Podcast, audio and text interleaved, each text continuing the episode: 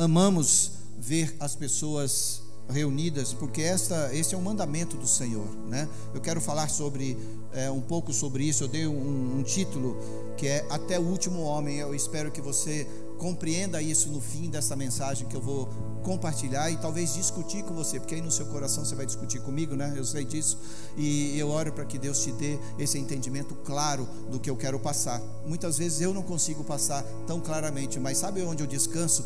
Descanso que eu sei que o Espírito Santo está aí no seu coração. E é Ele quem vai instigar você, é Ele quem vai trazer para você a clareza de espírito a respeito do fundamento da palavra que você precisa, que eu preciso, que todos nós precisamos viver. Oi, Ricardo, tudo bem? Recuperado 100%?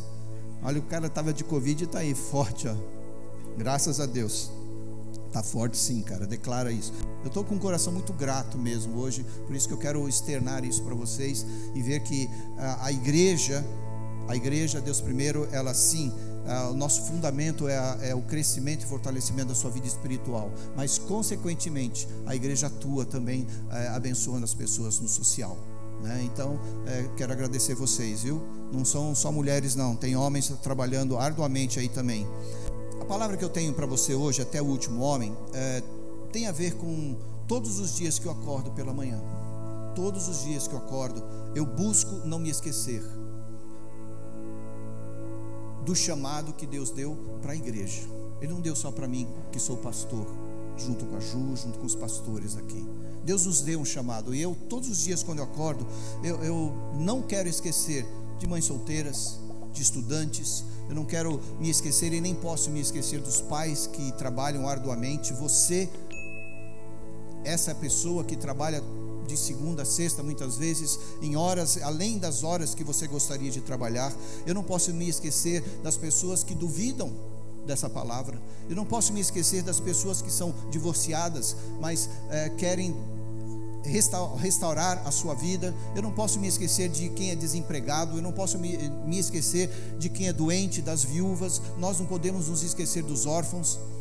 E todos os dias que eu acordo, eu pergunto, Pai, e hoje, como vai ser? Qual vai ser a minha experiência com Deus? Eu sempre, de alguma forma, eu pergunto, eu não externalizo isso todos os dias, mas eu paro na minha cama antes de me levantar e, e me coloco à disposição de Deus. Por que eu faço isso?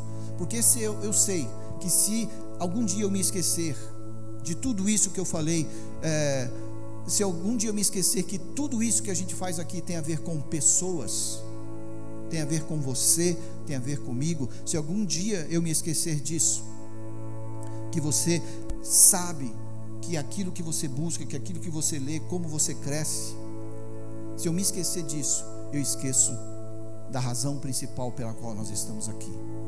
Jesus veio para você e Jesus veio para mim. Jesus não veio para me dar uma casa nova. Jesus não veio para me dar um carro bonito. Jesus não veio para me dar o melhor trabalho do mundo. Jesus não veio para me colocar num relacionamento com a outra pessoa. Jesus veio para tratar da pessoa. Diga assim: Jesus veio trabalhar para mim. Jesus veio trabalhar para você para que você e eu pudéssemos ter essa esperança que muitas vezes nós buscamos e nós nem compreendemos como encontrá-la.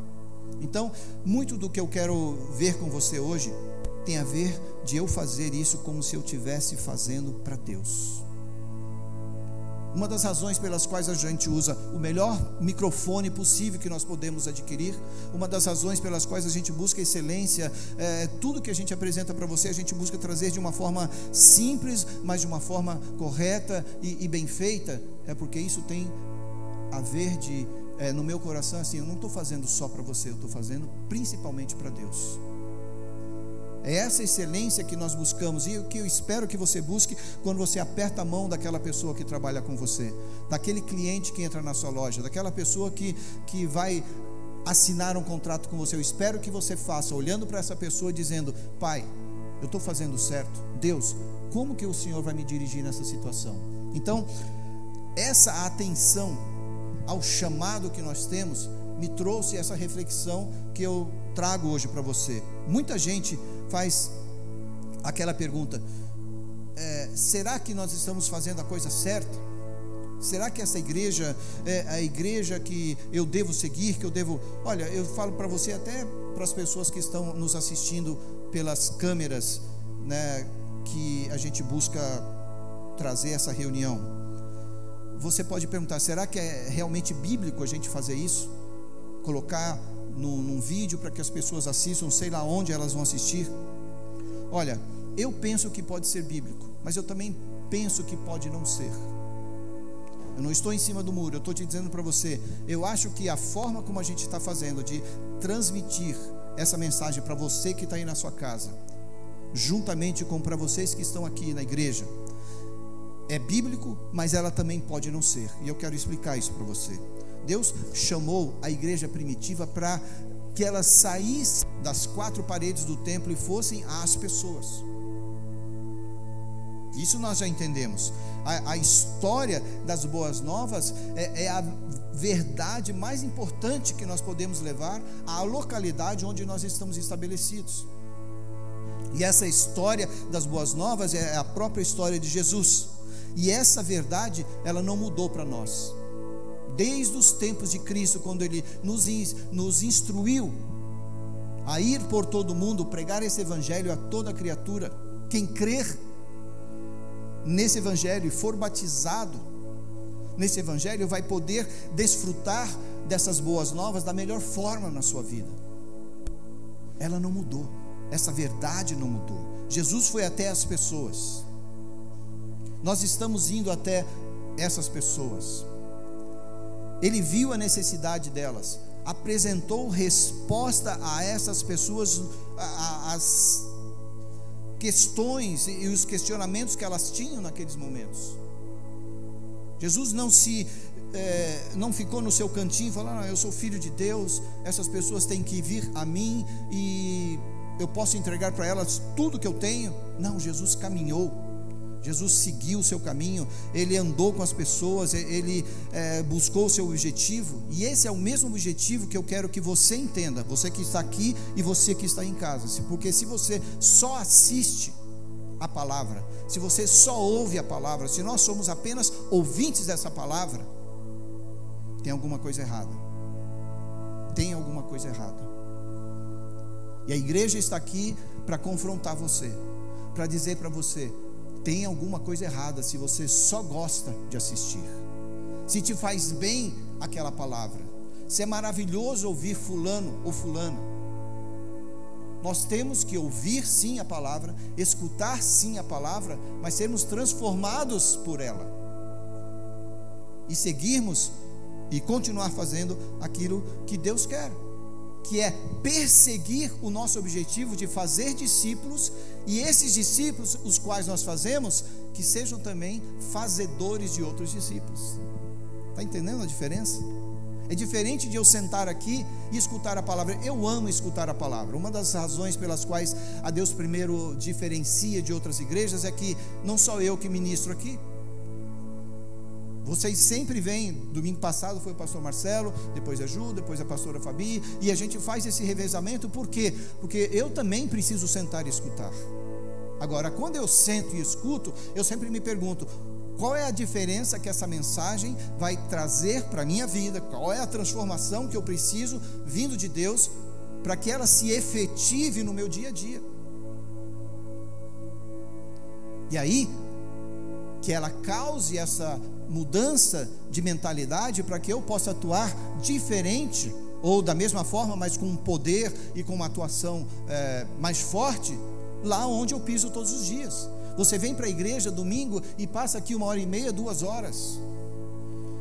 Só na segunda-feira, muitos de nós, talvez a maioria de nós, passa oito horas com outras pessoas, sejam empregados, sejam sócios, ou, ou, ou sejam chefes, não importa, você passa só no primeiro dia da semana, na segunda-feira.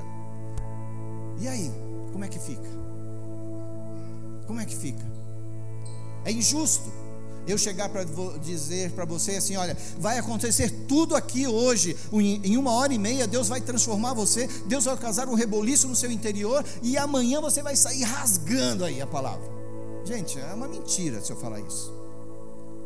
Eu não vou enganar você. O que a gente faz aqui aos domingos é acender mais uma faísca em você. é instigar você em coisas que talvez você não tivesse parado para perceber. Agora, a mudança e a transformação e aquilo que pode acontecer, deve acontecer, e não tem acontecido muitas vezes porque nós nos assentamos no conforto de uma pregação que nos faz bem. Mas você precisa perguntar: e agora? E agora? Eu vou continuar assim? O Espírito Santo está falando comigo. E aí? Então, eu não posso deixar de perseguir, não posso deixar de correr atrás, de entender que eu preciso fazer um discípulo. Ah, mas eu não conheço tanto. Não importa, você tem que ter esse objetivo.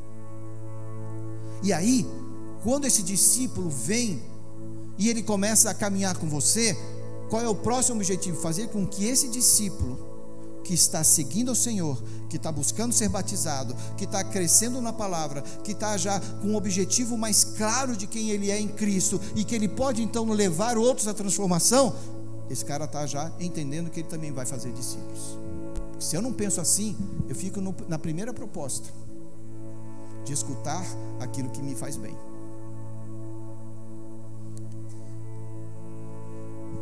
Eu entendo que é bem diferente de apenas assistirmos um culto diante da tela,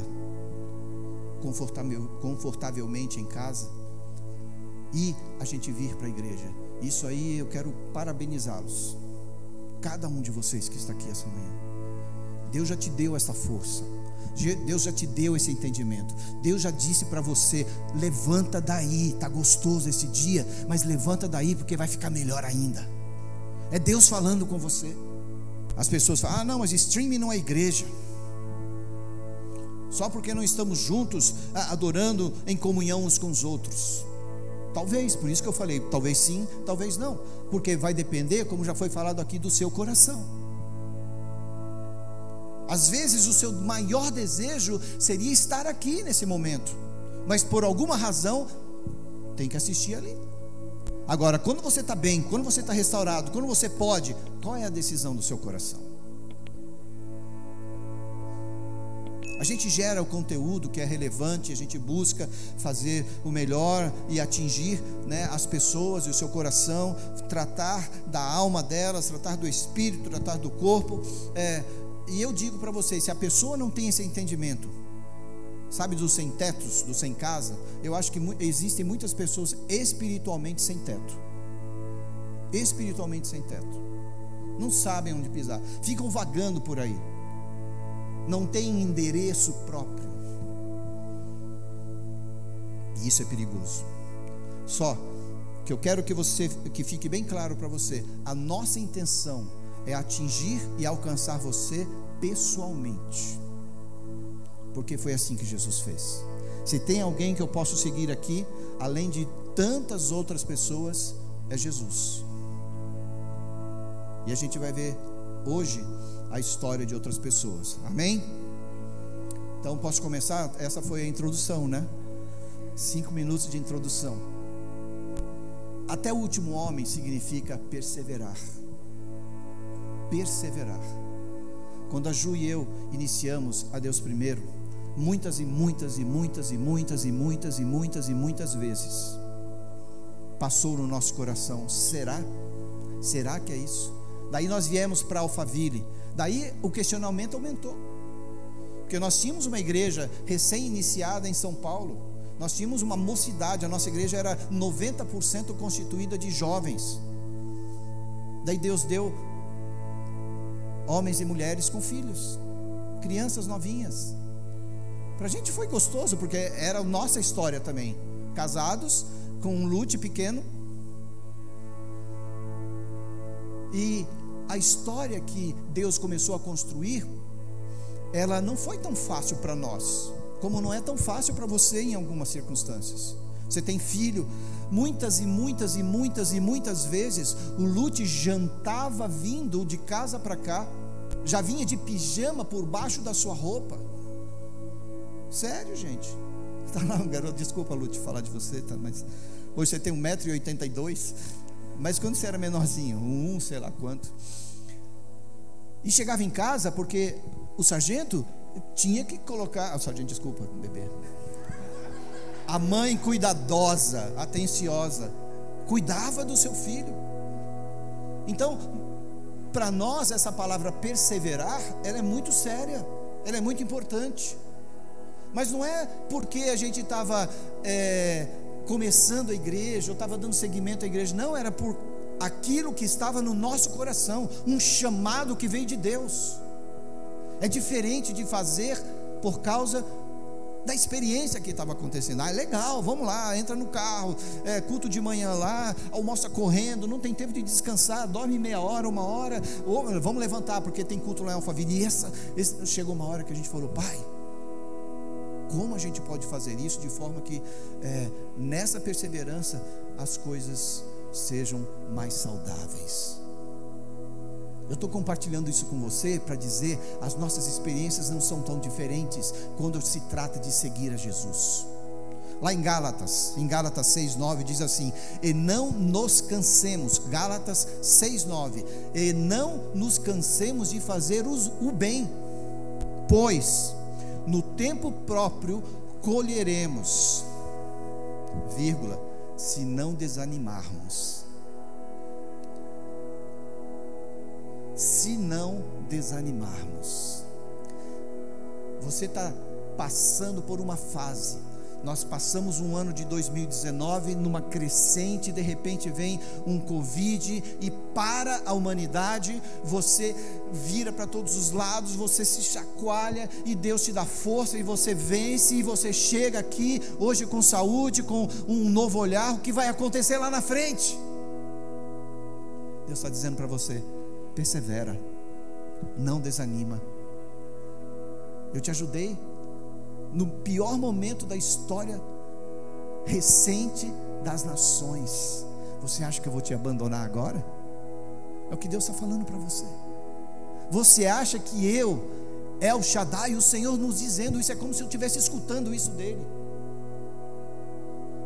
Jeová Jiré, o Deus provedor, vou te deixar na mão em algum momento. Deus está dizendo para você: persevera, não desanima. Quando a gente olha para as estações da vida, é mais ou menos isso. Você vai falar, na primavera todos plantam, tem, então tem momento na sua vida que você vai plantar, daí vem o verão, e no final do verão, chegando outono, você começa a ter as tempestades, e muitas vezes, estou falando de agricultura mesmo, o, o agricultor começa a ficar preocupado porque é, as coisas estão dando errado, e muitas vezes ele perde tudo aquilo que ele plantou, ou quase tudo que plantou. Mas o ano que vem, chega novamente. E ele não desanima, ele vai e planta. Mas sabe o que é normal nas pessoas? Elas dizem: cansei. Eu não vou mais para a igreja porque Deus esqueceu de mim. Quando mais você precisava se lembrar dele, porque ele não se esqueceu de você, mas você se lembrar dele, é quando geralmente você se esquece de Deus. Sabe, imagina uma pessoa num rio se afogando. Alguém chega para resgatá-la. Se essa pessoa se abaixar e não estender o seu braço, fica muito mais difícil. E Deus está dizendo para você: não se encurve, não se afaste da mão que está estendida para você. Eu vou te resgatar. A pessoa diz: Ah, nada deu certo, estou com medo. que é o que o espírito desse mundo quer colocar no seu coração. O espírito desse mundo trabalha gerando algo oposto àquilo que Deus já gerou em você. E ele quer então abafar de alguma forma a tua coragem, o teu ânimo, o teu pudor, a tua ousadia. E como que ele vai fazer isso? Jogando uma raiz de medo. Timóteo 1,7 diz assim: que Deus não nos deu o espírito de medo, é espírito, ele chama de espírito. Ele não fala sentimento de medo, porque às vezes você pode ter um sentimento de medo, tudo bem, às vezes isso é chamado também de cuidado, nada de mal e nada de errado com isso, mas Deus está falando que Ele não nos deu espírito de medo, E é exatamente o que o mundo quer gerar em cada um de nós. Se ele conseguir colocar medo, como tem conseguido dentro da igreja e fora da igreja, em muitas pessoas, essas pessoas vão virar objetos desse espírito, vão ser conduzidas como objeto desse espírito. Ó, oh, não põe o pé aí, não sobe aí, não faz não sei o que, eu não posso fazer. Ah, eu, eu, tenho medo, eu tenho isso, eu tenho aquilo. Quer dizer, a pessoa já até tomou para si mesma. Quando eu vou orar com alguém, a pessoa fala assim: Ora por mim, porque eu tenho diabetes. Eu falei: ah, Se você tem diabetes, então eu não vou nem orar, porque eu não quero roubar nada de você, é teu. O português. A Bíblia diz que pelas nossas palavras a maldição pode entrar na nossa vida. Assim como por nossas palavras, a vida pode ser recebida. Você pode dizer sim que você tem diabetes, mas de outra forma. Eu fui diagnosticado com diabetes. Os médicos dizem que eu tenho diabetes, mas eu não vou declarar que eu tenho, porque se você me declara isso, eu não vou tomar de você, a não ser que você rejeite diante de Deus. Está entendendo? O medo das pessoas é gerado de alguma forma no espírito para que essa pessoa então atue através do que? Da sua alma. Gerando palavras, consumindo o seu dia com a negatividade, ao contrário da positividade. Pessoas às vezes têm medo de falar isso dentro da igreja, positividade. Eu não estou falando de esoterismo, eu estou falando daquilo que vem de Deus. O sentimento claro de quem Deus pode ser para você. Ah, mas a situação está cada vez pior. E daí? Já foi falado aqui. Qual é o teu fundamento? É a tua experiência, aquilo que você está passando, ou aquilo que está escrito aqui? Eu não sei mais como sair dessa. Tem alguém aqui que sabe. Ele, na realidade, ele já viu como você saiu dessa. É diferente. É muito diferente de eu crer na mentira do mundo. Ninguém me ama ninguém me quer.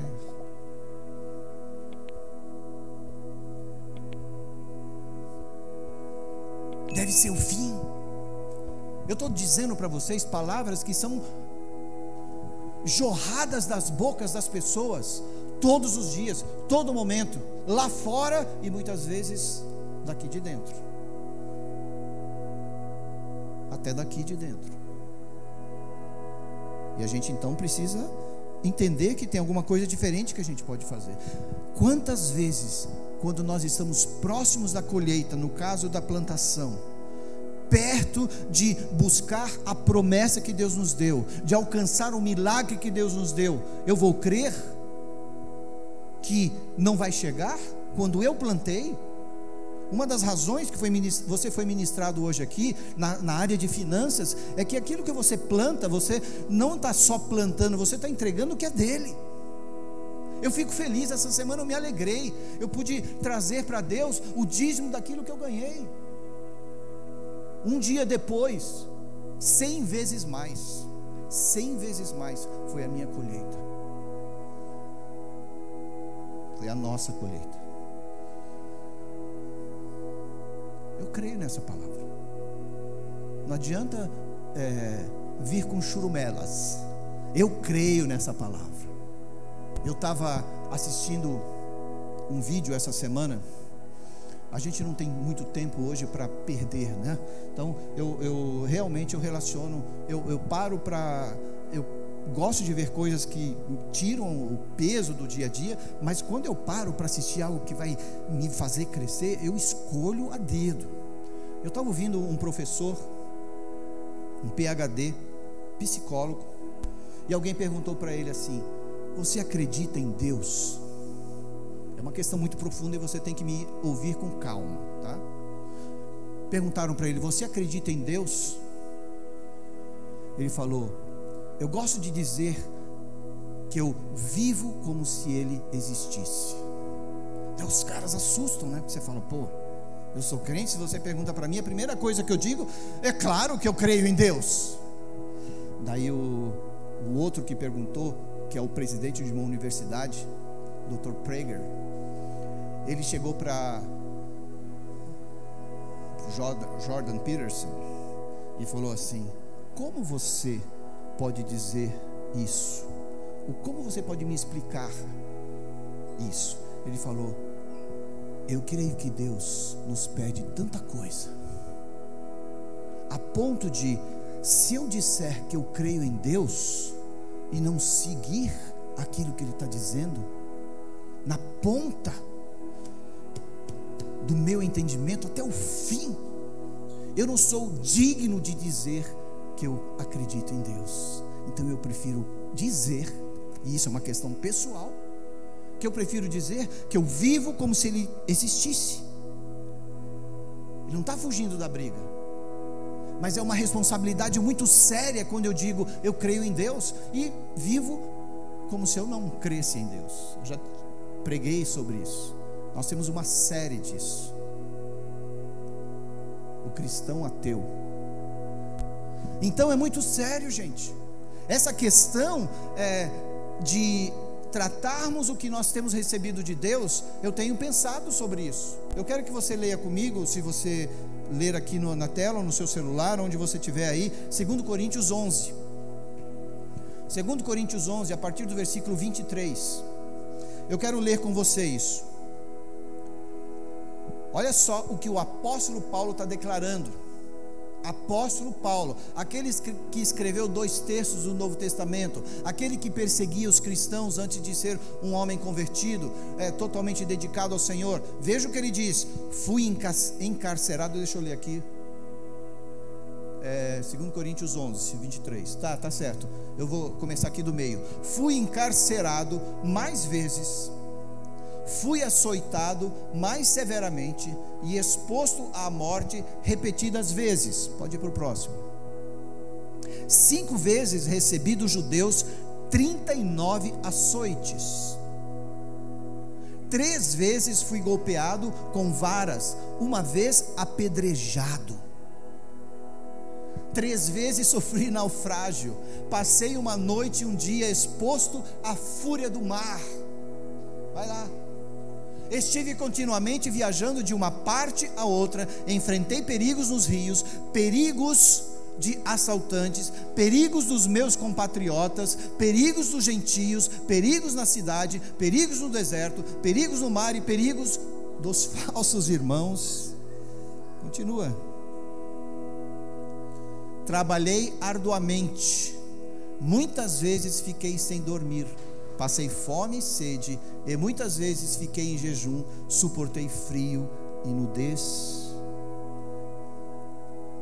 E último versículo que eu vou ler aqui. Além disso, enfrento diariamente uma pressão interior, que chega onde eu estou falando aqui para você. A saber, a minha preocupação, para aí. Você fala uma pressão interior, ele vai falar dele. Ele vai falar da situação que ele está sofrendo de como Deus não está atingindo, atendendo, cuidando, abraçando Ele, por tudo que Ele faz para Deus. Qual é a pressão dele? A saber, a minha preocupação com todas as igrejas, até o último homem. Quem está fraco, que eu não me sinta, que eu não me sinta fraco. Quem não se escandaliza que eu não me queime por dentro? Eu te pergunto, gente, o que aconteceu diante de todos esses problemas? Qual foi a decisão desse homem? Ele perseverou, ele prevaleceu, ele não desistiu, ele não chamou a mamãe para reclamar, ele não entregou os pontos, ele não se foi para um lugar recluso e dizia assim: é, Deixa eu ficar aqui sofrendo sozinho. Ah, eu não quero mais que você saiba dos meus problemas. Meu problema é tão grande, tão maior do que dos outros homens. Será que o teu problema foi maior que esse? Segundo Timóteo 4:7 diz assim: "Combati o bom combate", foi o que esse homem falou. Combati o bom combate terminei a corrida e guardei a fé. Guardei a fé. Eu quero dizer para você: não importa o que você sofreu nos seus dias passados, hoje é presente e hoje Deus te fala algo diferente. Não importa a perseguição que você teve de homens é, lá fora, de homens aqui dentro, de seja quem for. Combata o seu bom combate. Termina aquilo que Deus coloca na sua mão e guarde a sua fé. Esse é o conselho desse homem, para mim e para você. Agora, o que é guardar a sua fé?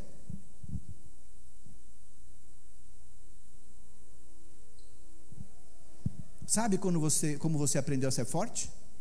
Alguém aqui duvida de como você aprendeu a ser forte? Sabe onde foi? Foi exatamente assim. É aqui que te fortaleceu.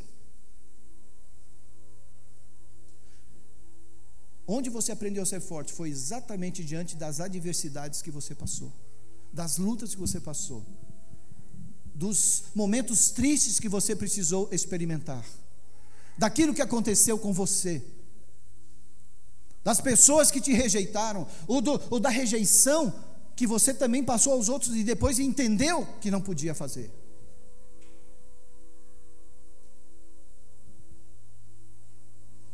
Filipenses 4,12. Olha o que esse homem diz: Sei o que é passar necessidade, e sei o que é ter fartura. Só para você saber, o apóstolo Paulo não veio do nada. Ele não estava lá apanhando no mundo, sem dinheiro, sem nada, e falou assim: Ah, eu não tenho mais escolha, eu vou ser crente. Eu não tenho mais para onde ir, então eu vou ser pastor. Tem pastor feito aí de final de semana que deveria se envergonhar. O cara vai para um lugar, ouve alguma voz e diz: Não, foi Deus que me falou. Tá, e o que os homens dizem de você? Foi a pergunta que Jesus fez. O que os homens falam de mim? Bom, é outro, eu não vou entrar nessa. Deixa eu mudar aqui. Mas Paulo falou: Eu sei o que é passar necessidade e sei o que é ter fartura. Aí ele continua dizendo assim: Aprendi o segredo de viver contente em toda e qualquer situação. Seja bem alimentado, seja com fome, tendo muito ou passando necessidade. A gente vê um monte de gente hoje em dia bem alimentado, né? Não sei o que está mudando. Eu, no meu tempo, eu, era, eu, eu pesava, quando eu casei, eu sou viúvo, né? Mas quando eu casei a primeira vez, gente, eu tinha 55 quilos. Dava dó. O cara falando, o cara está passando fome, né? dá comida para ele. Não, eu era forte, eu era um garoto atlético, mas não tinha músculo, não tinha nada.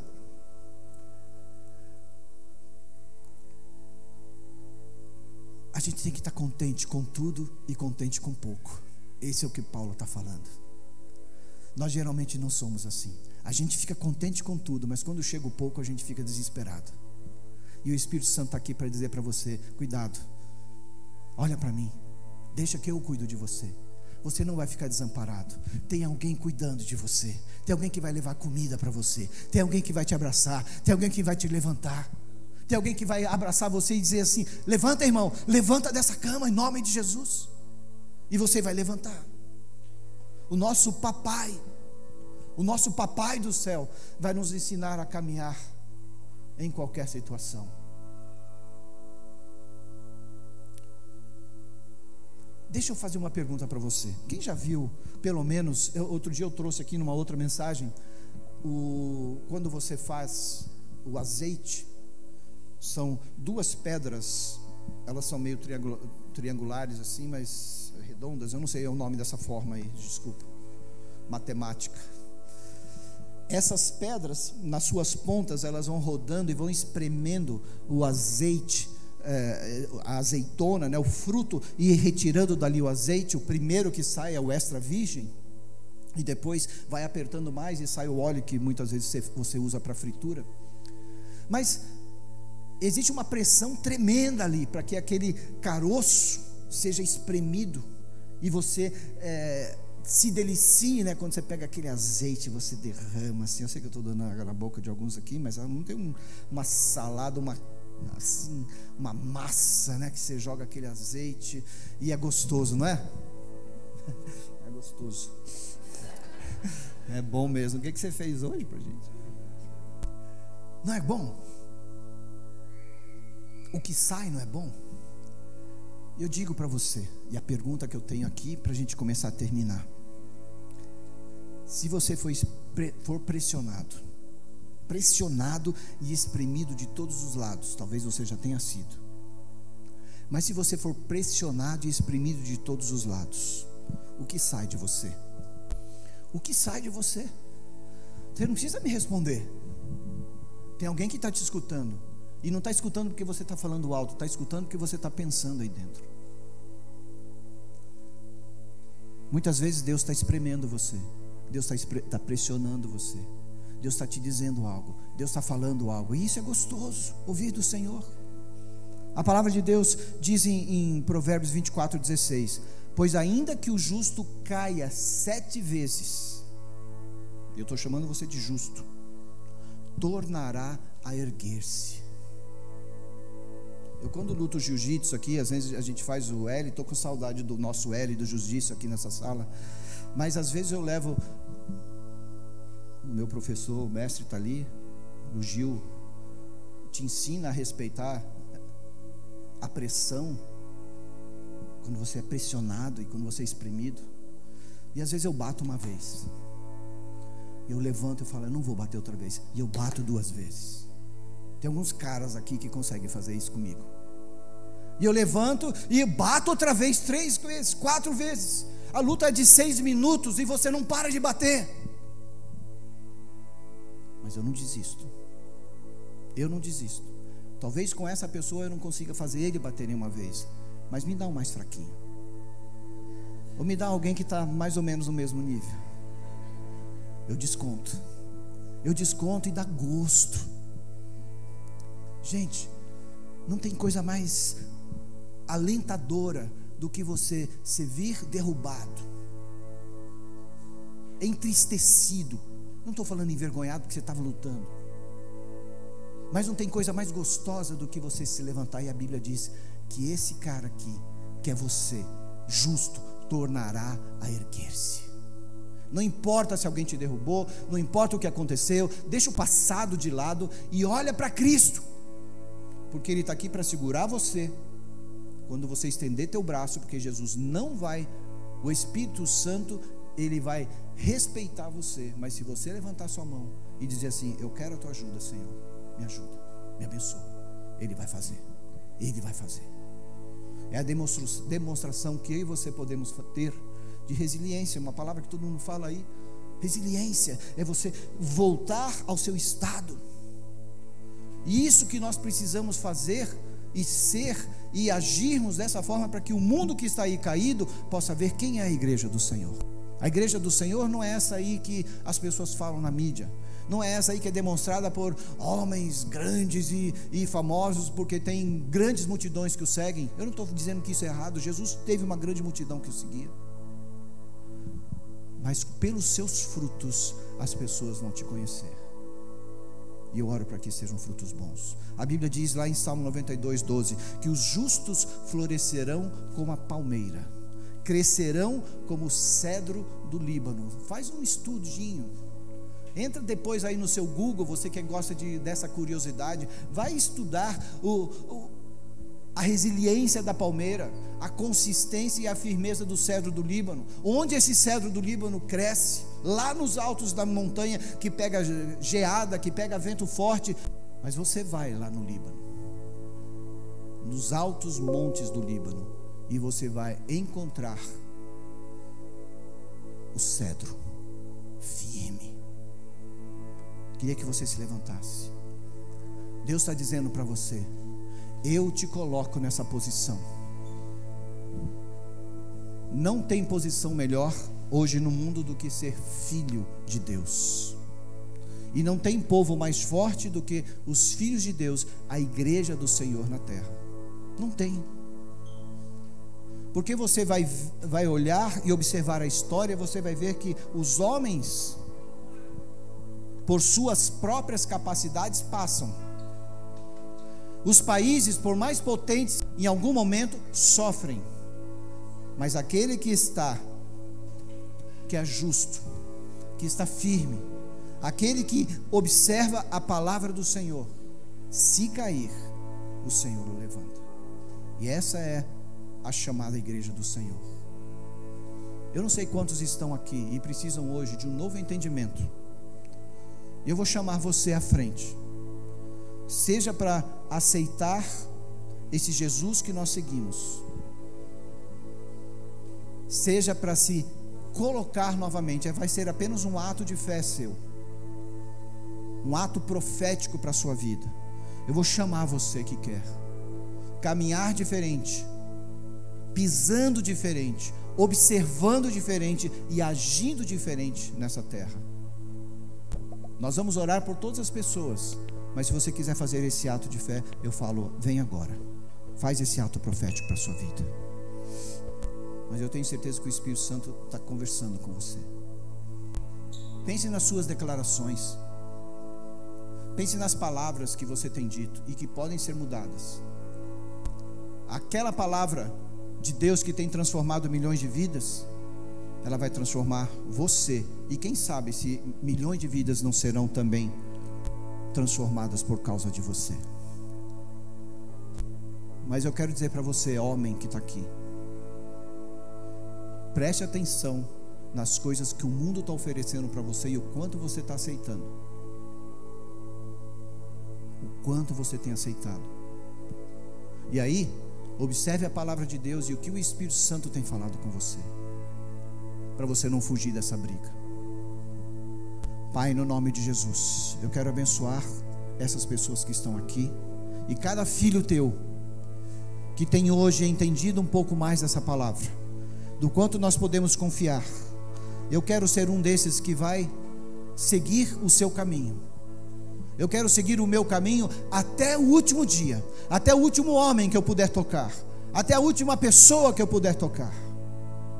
E que os seus filhos aqui neste lugar busquem esse entendimento, para saberem que Deus tem muito mais para lhes dar do que o diabo para retirar, do que o diabo para roubar, do que uma sociedade para enganar, do que um sistema econômico para iludir o Senhor tem muito mais para nos dar.